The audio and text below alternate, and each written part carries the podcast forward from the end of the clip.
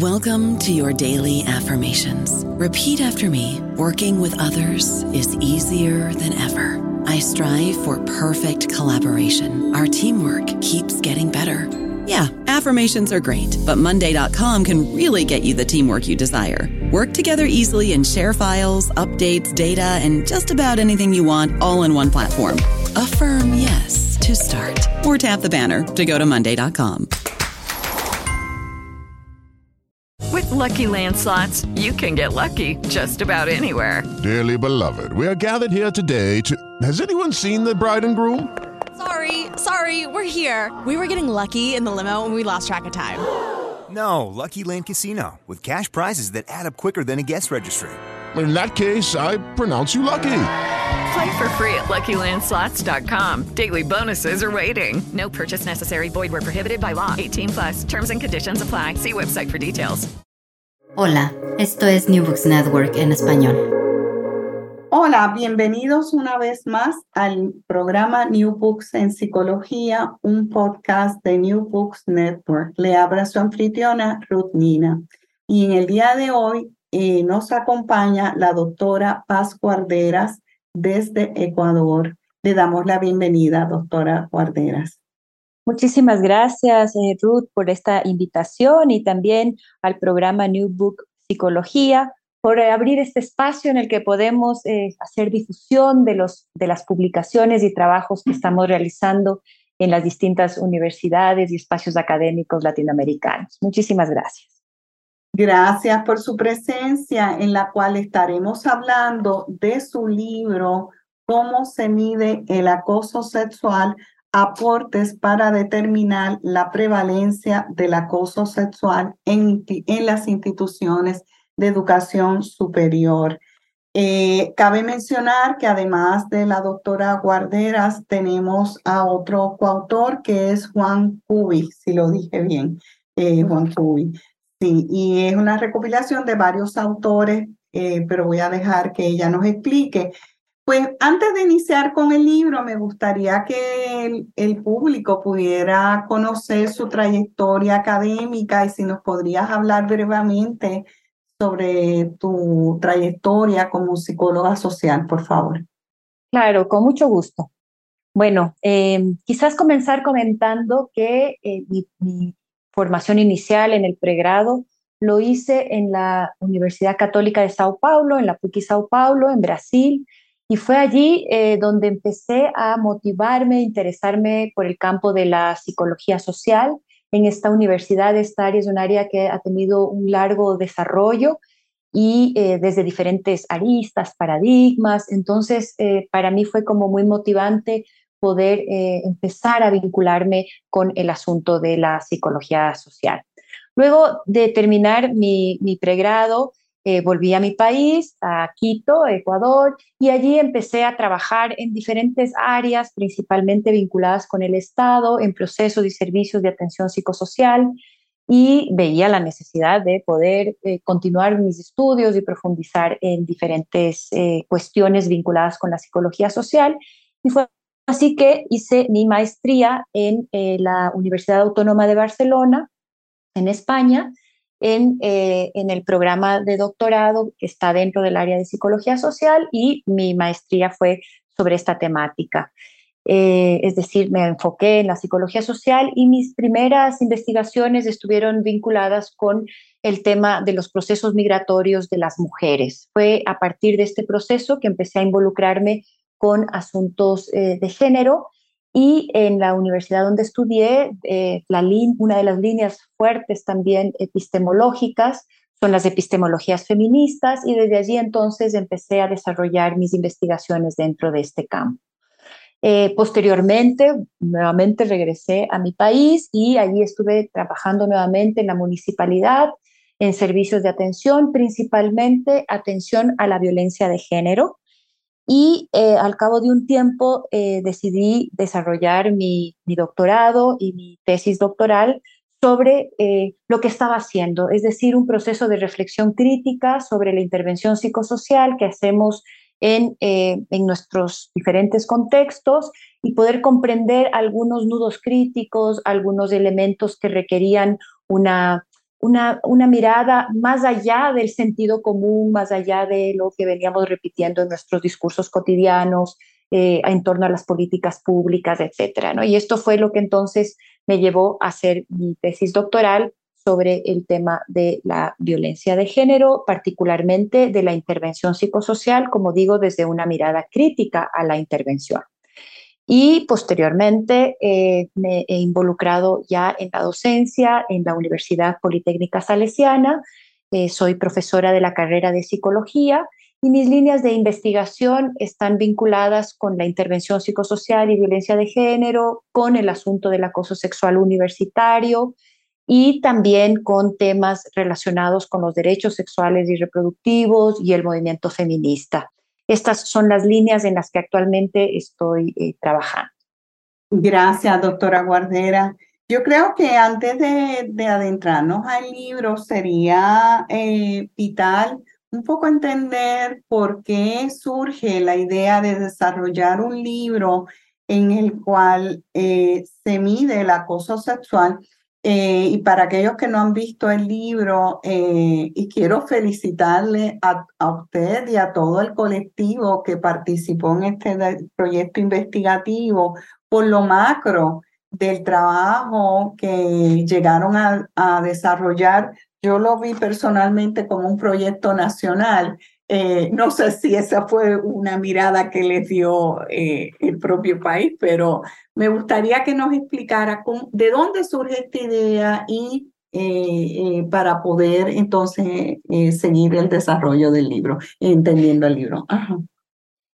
claro, bueno, en realidad el proceso surge por una, por una necesidad, ¿no? Digamos que inicialmente yo individualmente era directora de la carrera de psicología de mi universidad y eh, me empecé a enfrentar con algunas situaciones relacionadas con esta problemática de acoso sexual y eh, pude identificar que no existían políticas institucionales, no existían eh, políticas nacionales que nos permitieran reconocer primero la presencia de este fenómeno en las universidades y en segundo lugar, las acciones que desde las universidades debíamos, llevar a cabo para enfrentar estas situaciones. Eh, lo que estaba sucediendo en ese momento es que si bien es cierto el acoso sexual estaba tipificado en el Código Orgánico Integral Penal, eh, estaba tipificado principalmente y continúa estando eh, tipificado en las relaciones jerárquicas de poder institucional, no existía un claro procedimiento para que las universidades o los espacios educativos, que es una de las relaciones jerárquicas que están tipificadas en el Código eh, Orgánico Integral Penal, no había un mecanismo para implementar procesos de, eh, identificación y de sanción en este tipo de situaciones, ¿no? Los caminos, ¿no? los derroteros que se debía eh, seguir para lograr enfrentar. Fue así que eh, empezamos con esta, empecé yo con esta inquietud a contactarme con eh, personas de otras universidades, identificábamos que en las otras universidades sucedía algo parecido. Eh, comúnmente los casos eran derivados a fiscalía y fiscalía en los procesos demora demasiado tiempo eh, incluso en nuestro país, en nuestro contexto, no hemos logrado llegar todavía a ningún caso en que se haya sentenciado una situación de acoso sexual universitario, aunque hay algunas denuncias en, curso. Entonces nos dábamos cuenta que era fundamental poder empezar a posicionar esta temática de una manera eh, importante, reconociendo además nuestro lugar académico, nuestra experticia en investigación en ese sentido. Eh, así, de esa manera yo me contacté, como decía, con docentes, investigadoras, estudiantes de otras universidades y empezamos a conformar un colectivo. Eh, paralelamente, la Universidad Pública, la Universidad Central del Ecuador, eh, había venido posicionando esta temática principalmente en medios de comunicación, empezando a visibilizar este fenómeno que hasta entonces se había mantenido oculto.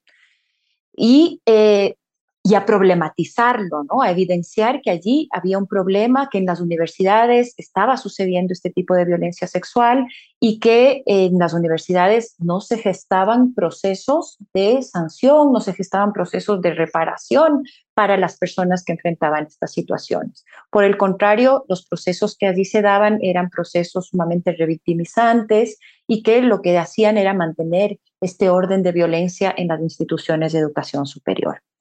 Esta primera articulación nos hizo encontrar este, este colectivo que luego eh, ya nos conformamos como una red, somos la red eh, interuniversitaria de investigación feminista sobre el acoso sexual. Es una red conformada por 13 universidades del país en la actualidad y em, en la red tuvimos que tomar algunas decisiones de cómo empezar un proceso que a la larga lo que pretendía era el que podamos hacer una contribución para que se cuenten con políticas institucionales de prevención y atención en el caso de este tipo de violencia de género dentro de las instituciones de educación superior y que a nivel nacional también se contaran con políticas que vinieran en, este sentido, ¿no? Es decir, que hubiese una respuesta política también. Entonces, nuestra primera definición fue realizar un proceso de investigación. Creíamos que desde allí podíamos aportar y tomamos la decisión de que nuestra investigación sea desde el enfoque cuantitativo. Una decisión que debo confesar nos costó mucho en, decidir hacerla de esta forma porque la mayoría de nosotras veníamos de procesos de investigación cualitativa, pero reconocíamos que el contexto en ese momento en donde ya se había empezado a hablar de la temática, donde los medios de comunicación habían empezado a hacer un eco sobre el asunto, veíamos que los datos eran claves y, y comprendíamos que políticamente los datos duros iban a tener un mayor impacto en nuestra sociedad. Ya nos había sucedido en algunas ocasiones a las personas de la red que habíamos hablado con las autoridades de nuestra universidad sobre la importancia de contar con un reglamento interno, una normativa interna para este tema, y habíamos recibido la respuesta de que no veían que era algo urgente porque se trataban de casos aislados y que por lo tanto no se requería una política específica, sino contar con la política que estaba establecida a nivel nacional, que es que Fiscalía se encargue del proceso de investigación y luego el proceso esté dentro del de, eh, Consejo de la Judicatura, de acuerdo a los procedimientos legales que nuestra Constitución y que los reglamentos eh, y las leyes establecen en nuestro país. Entonces, esta respuesta nos hizo pensar que era necesario hacer un proceso de investigación cuantitativa. Y entonces ahí empezó este proceso, ¿no? que lo que pretende a la larga, como he dicho, nuestro, nuestro fin último ha sido lograr hacer que se implementen políticas eh, a nivel institucional y políticas nacionales eh, para que aborden esta, esta cuestión. Y bueno, ah, seguiremos hablando al respecto, pero sin duda hemos tenido logros muy interesantes desde la investigación en este sentido. Entonces, lo que dio origen a este proceso fue esta necesidad imperante de contar con datos confiables que permitan contribuir a la elaboración de la política, de la política pública a nivel institucional también, y también de esta necesidad de este colectivo de investigadoras, profesoras, de estudiantes, incluso de las áreas administrativas encargadas de, las áreas de bienestar universitario, que veían eh, la necesidad de esta articulación, de este encuentro, de este poner en común las cuestiones que estábamos viviendo en nuestras universidades y las impotencias que vivíamos ante esta situación eh, que estaba siendo visibilizada por eh, los, las estudiantes, por los movimientos estudiantiles y también por los movimientos feministas en el Ecuador.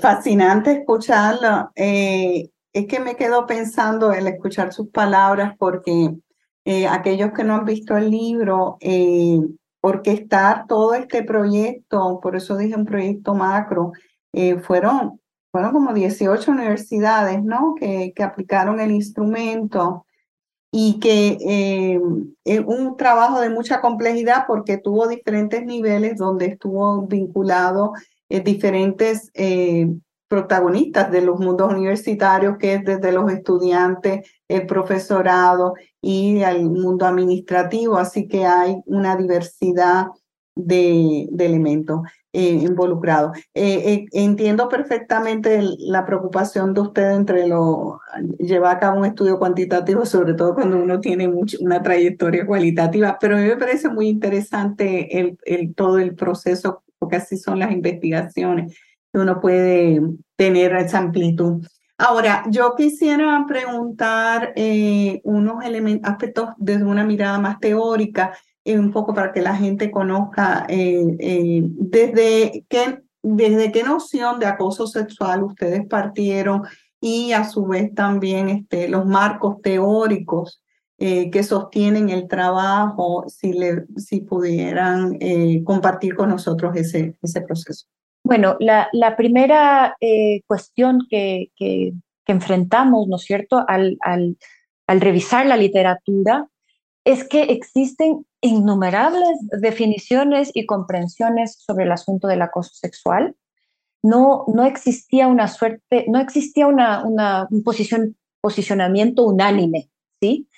Y sin duda cada uno de estos lecturas respondían, por un lado, a paradigmas epistemológicos, ¿no es cierto?, teóricos, eh, metodológicos, eh, pero también eh, respondían a contextos geográficos.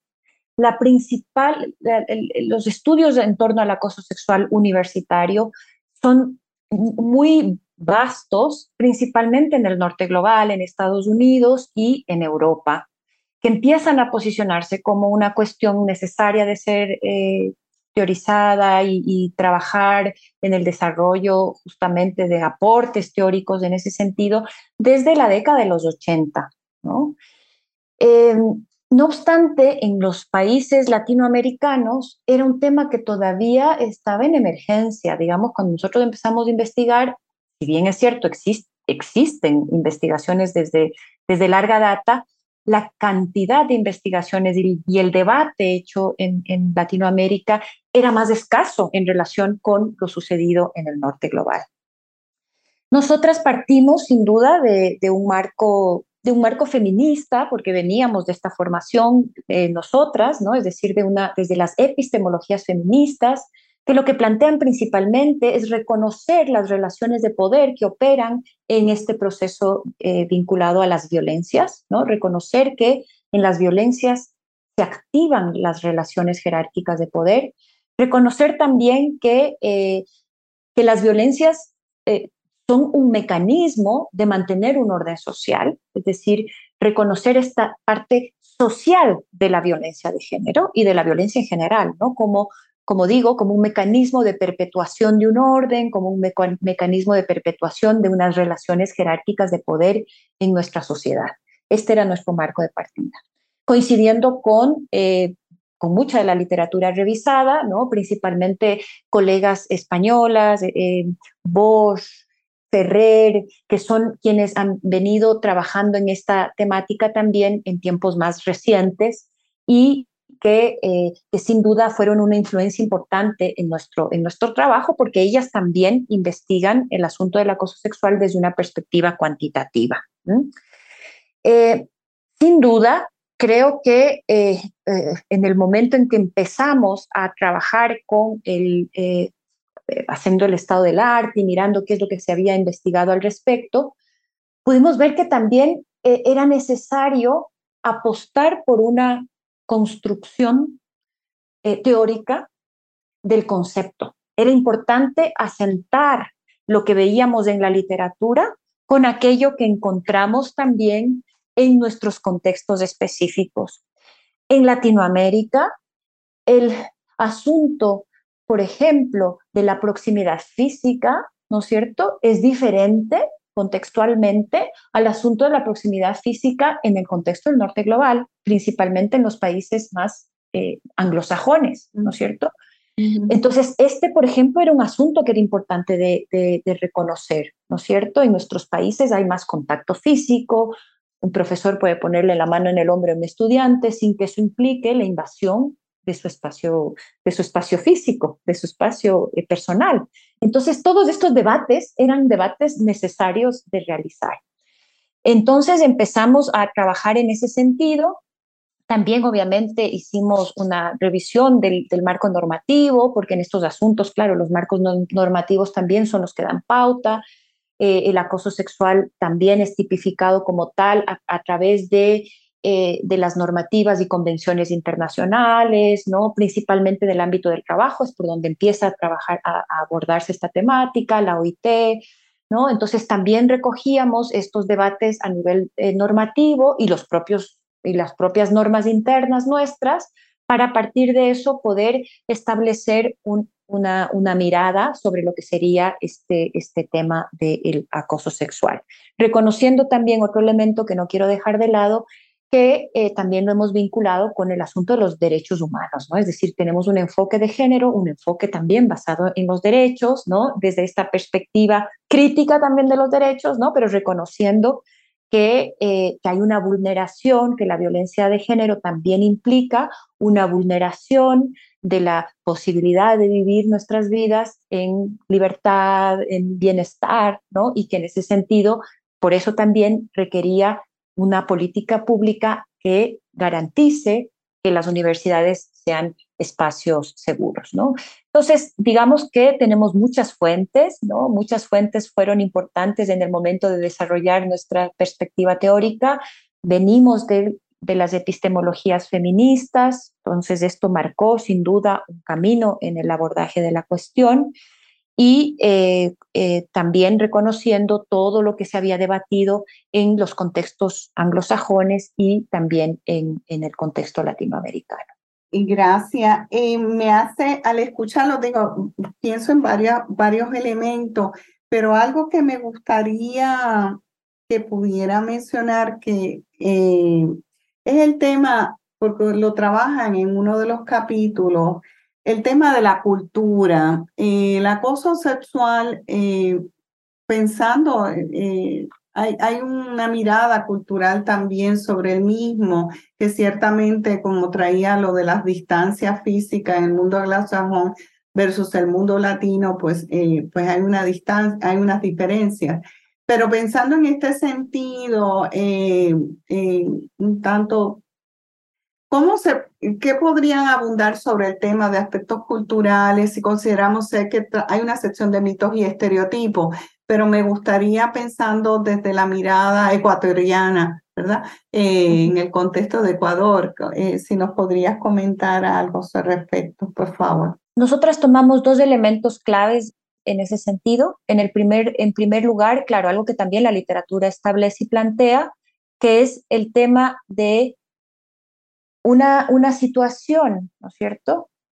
Es acoso sexual cuando es una situación de contenido sexual y que no es deseada ni bienvenida por la persona que lo recibe. Ahí hay un elemento que es importante reconocer, ¿no? Entonces, el primer elemento clave era poder identificar, ¿no es cierto?, en nuestra cultura qué incomoda, ¿no? ¿Qué incomoda, qué genera, qué genera malestar? Que es algo que no es bienvenido. Entonces pudimos identificar y ahí a partir de eso desarrollamos 22 indicadores de acoso sexual. En cada uno de estos indicadores hicimos un análisis también atravesado por la cuestión cultural para poder determinar eh, cuándo una situación se convierte en acoso y cuándo no. Por ejemplo, en el caso del acoso eh, verbal, ¿no es cierto? Eh, si es que hay un primer acercamiento y el pedir una cita para salir a una persona dentro de las relaciones universitarias, no es considerado una situación de acoso. En ese caso se convierte en acoso a partir de la frecuencia, es decir, cuando es frecuente, cuando empieza a ser insistente y pese a que varias veces se ha dicho no, se mantiene esa insistencia, ¿no es cierto? Entonces, eh, en otros contextos, el asunto de la frecuencia es lo que es clave para comprender el acoso sexual. En nuestro contexto dependía de el tipo de acoso. En el caso de acoso verbal, por ejemplo, el asunto de la frecuencia y la repetición es un elemento clave para poder comprender que una situación se vuelve incómoda e inmanejable. ¿sí? Pero, por ejemplo, en el caso del chantaje, en el chantaje sexual, es decir, el solicitar algún tipo de favor sexual a cambio de una calificación, a cambio de que se aplace la entrega de un trabajo, entre otros elementos, Este, en este caso, una sola situación bastaba para, para dar cuenta de, acoso sexual, basta para dar cuenta de acoso sexual.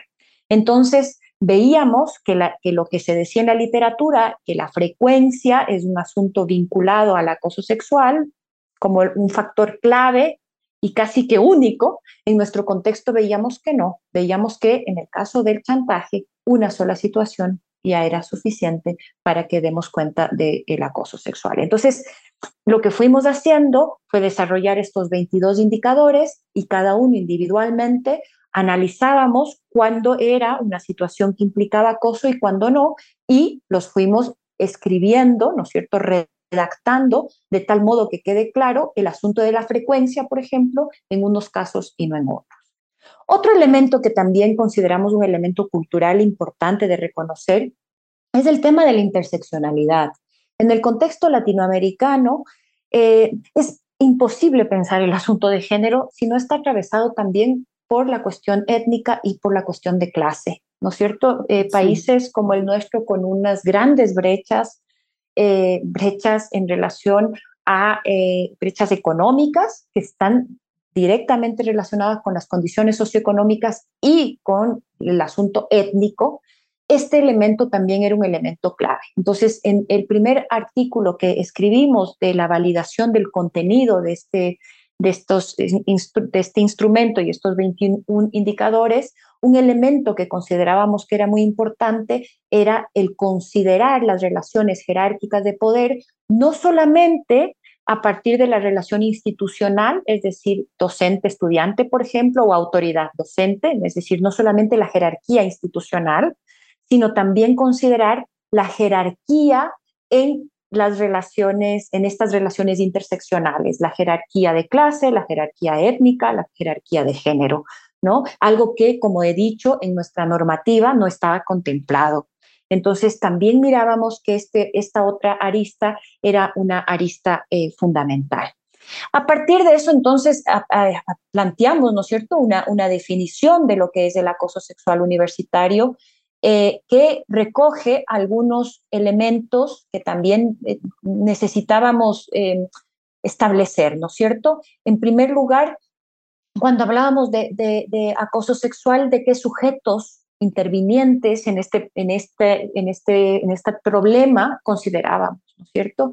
En nuestro país, muchas de las investigaciones que se hacen en el asunto de la violencia de género son encuestas que se aplican únicamente a mujeres y ahí hay, un, ahí hay, una, ahí hay una, un vacío, ¿no es cierto? Y que es un vacío que también en el momento de establecer políticas públicas o procesos de concientización, muchas veces es, ahí también hay un reclamo, ¿cierto? No, pero la violencia también ocurre hacia los hombres y entonces, ¿cómo es que eso no está claramente este, este, eh, estipulado? Entonces, una de las definiciones que hicimos en el equipo es que pensemos que los sujetos intervinientes en los procesos del acoso sexual no solamente eran, eh, digamos, no solamente eran las mujeres, sino que también podamos mirar hombres y mujeres acosados sexualmente y que podamos pensar también en qué datos, o sea, o más, que datos, elementos que al aplicar la encuesta nos permitan reconocer cuál es el género de la persona que acosa. ¿sí? Entonces, eso también fue un elemento clave y como, como también ya se ha mencionado, el poder comprender el acoso sexual ocurre en todos los estamentos de la universidad, en el personal administrativo y de servicios, en el personal docente y también en el estudiantado. Entonces, esta fue la primera definición. Ok, ¿qué vamos a, medir? Vamos a medir el acoso sexual, sí. ¿Quiénes son los sujetos intervinientes? Pues vamos entonces a establecer con claridad que vamos a investigar tanto el caso de eh, hombres como de mujeres para poder comprender eso. El segundo elemento estaba asociado con el tema de las conductas o percepción. ¿Qué conductas son esas conductas que dan cuenta de acoso sexual? Entonces, aquellas conductas que tienen un contenido sexual. Está el contenido sexual implícito allí. Y también el tema de la percepción, es decir, cómo las personas que reciben el acoso sexual perciben si es que es una situación que les incomoda o no. Ahí hay un elemento que tiene que ver con la percepción que tienen quienes reciben acoso sexual. ¿sí? Todo eso entonces nos permitió, eh, como decía, establecer una definición del acoso sexual eh, como una práctica verbal, escrita, oral, físico, gestual, ¿cierto? Que esto es algo que también la literatura ya nos planteaba, con contenido sexual, que no es consentida ni deseada por la persona acosada, que la finalidad de este tipo de eh, violencia de género es el ejercicio de poder o la satisfacción sexual del agresor. Veíamos también que en la literatura habían como discrepancias en ese sentido. Nosotros recogimos ambas, pensamos que está asociada al ejercicio de poder y también a la satisfacción sexual de quien agrede. Es una práctica que genera malestar, intimidación, incomodidad en la, en la persona que recibe y puede llevarse a cabo en distintos espacios de la vida universitaria, no solamente dentro del campus, para nosotros el acoso sexual universitario también puede ocurrir fuera del campus, en espacios de prácticas, en espacios vinculados, también en, espacios sociales, pero en donde lo que está presente son las relaciones universitarias. Y eh, de alguna forma también consideramos que el acoso sexual implicaba el aprovechamiento de situaciones de superioridad basadas en no solamente en las relaciones jerárquicas institucionales, como ya he mencionado, sino también en las desigualdades de género por orientación sexual, por orientaciones por condiciones socioeconómicas, quiero decir, por condiciones étnicas, entre otras posiciones de subalternidad social. Entonces, este, esta gran definición que hemos hecho, ¿no es cierto?, recogía sin duda elementos de la literatura, pero también estaba pensada en algunos elementos contextuales específicos para eh, el contexto ecuatoriano y creemos que también Latinoamérica. Gracias. Eh, quería saber si pudieron identificar eh, diferencias entre las universidades, eh, y perdone mi ignorancia, pero no, supongo, o sea, en universidades podemos decir privadas o públicas o bien de área rural o área privada, porque no conozco muy bien la geografía de las universidades donde están ubicadas en Ecuador, por ello, pero quería saber si, si resaltó algo, me, me surge esa pregunta en ese proceso de investigativo.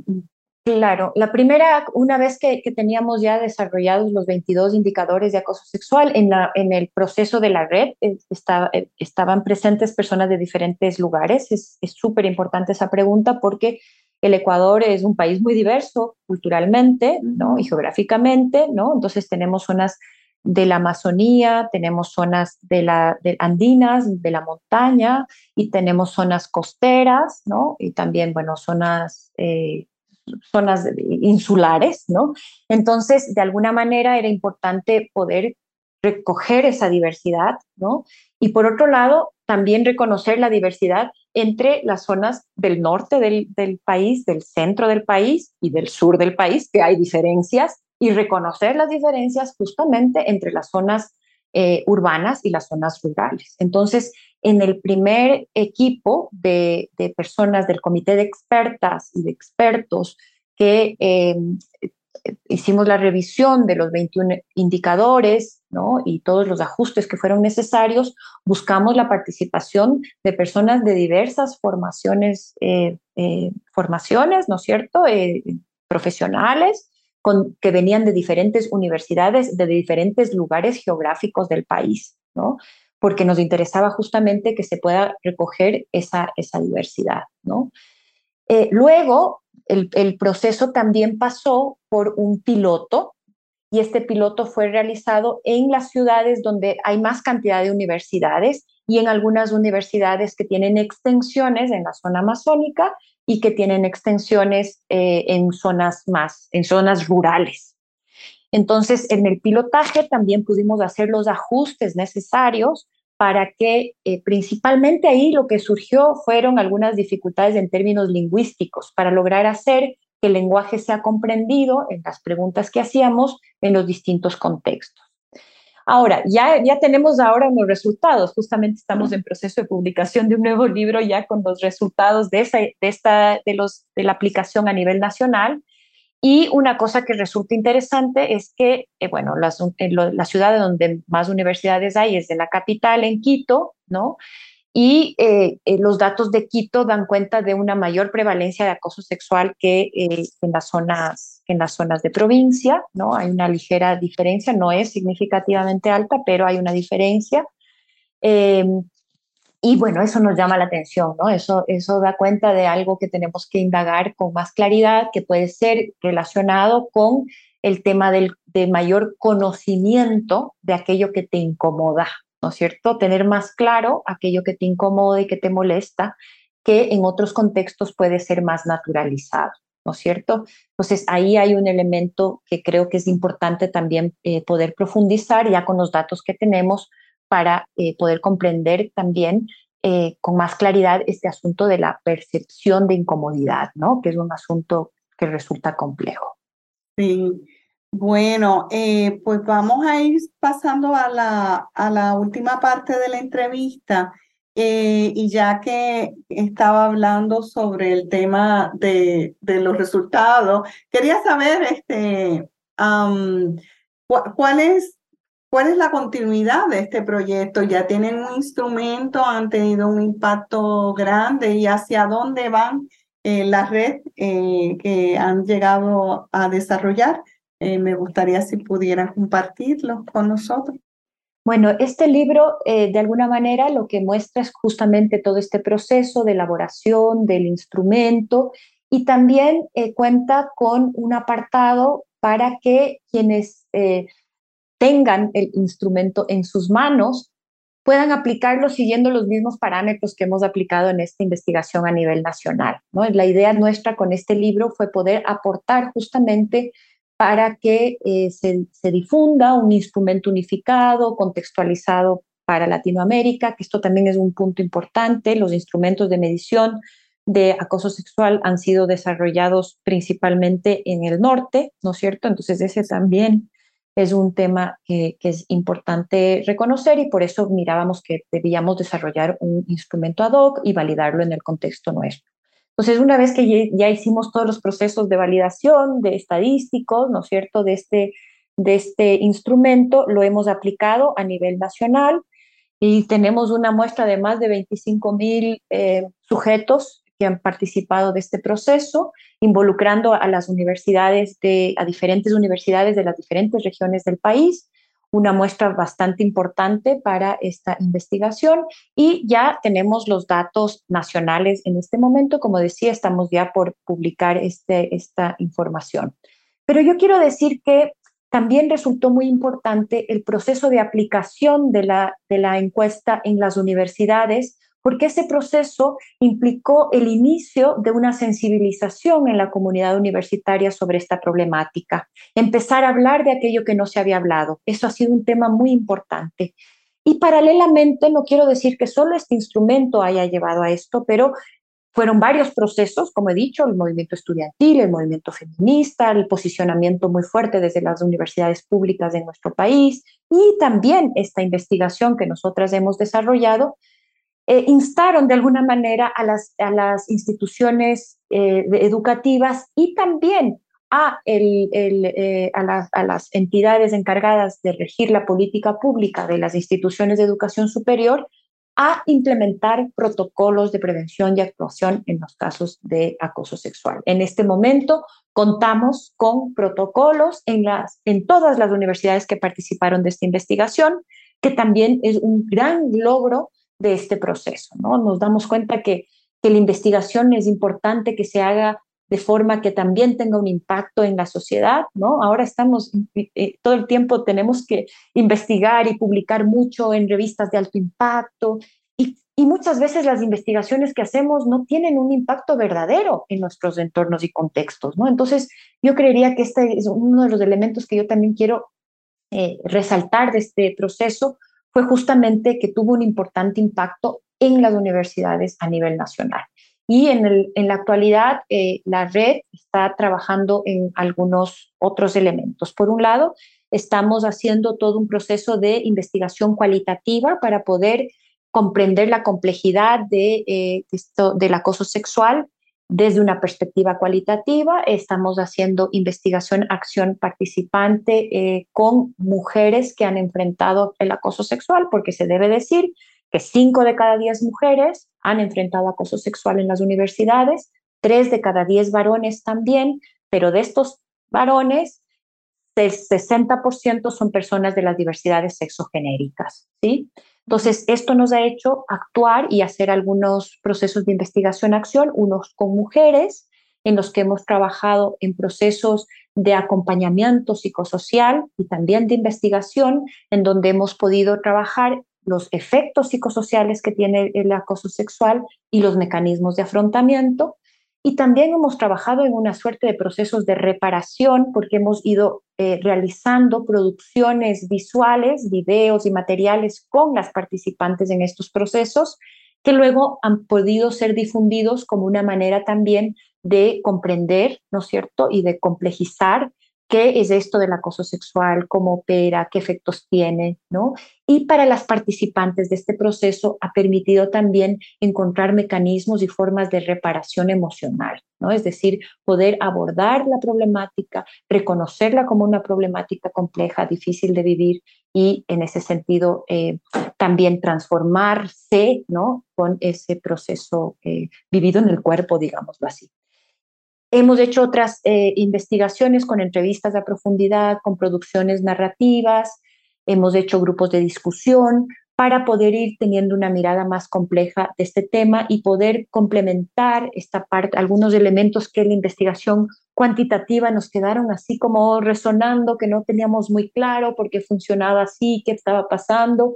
Entonces, este momento estamos llevando a cabo esta investigación Estamos también eh, en un proceso que está por iniciar ahora justamente de poder eh, evaluar, investigar, pero desde una mirada también em, de evaluación, ¿no es cierto?, de lo que ha sucedido con los protocolos en las universidades. Es decir, eh, muy bien, esta investigación se hizo, se lograron los protocolos, ahora hay que saber qué está pasando con los protocolos y su aplicación. Está a la cabeza de este proceso eh, un grupo que es parte de la red, que pertenece al INIGET, que es un instituto de investigaciones en temas de género, adscrito a la universidad pública, que está eh, liderando en, dentro de la red este proceso de investigación. Y la tercera arista en la que estamos trabajando ahora es en la difusión de todos los resultados que tenemos, porque tenemos una base de datos enorme y claro, hay un montón de información y de trabajo para hacer con, con esa información que hemos recolectado, que en este momento estamos también trabajando para poder eh, devolverla, ¿no? Y para poder también entregarla a la sociedad, ¿no? Que creo, consideramos que esto es también una parte muy importante del proceso. Eh, gracias. Eh, me parece fascinante todo lo que nos ha compartido, así que me gustaría también que se cabe mencionar, antes de cerrar, que las personas que quieran conseguir el libro o alguna de sus publicaciones, a dónde dirigirse, si les puede comentar, por favor. Sí, claro.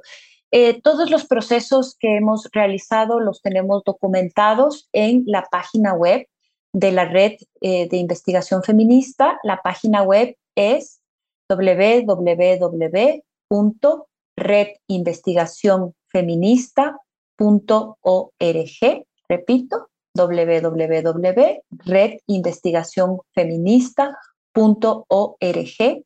Ahí van a poder encontrar este libro y otros artículos que hemos desarrollado con la temática que venimos investigando y también podemos encontrarlo en la editorial Avia Yala que tiene a disposición eh, libros en formato digital y también a partir de esta, en esta editorial podemos acceder a este material. La editorial Avia Yala eh, es una editorial bastante importante en América Latina y bastante conocida y la página web de la editorial es aviayala, todo con y, Repito, aviayala .org.es. Es en donde podrán encontrar el libro en versión digital. Pues muchas gracias por su presencia, doctora Paz Guarderas, eh, y gracias por compartir su libro. Si gusta despedirse.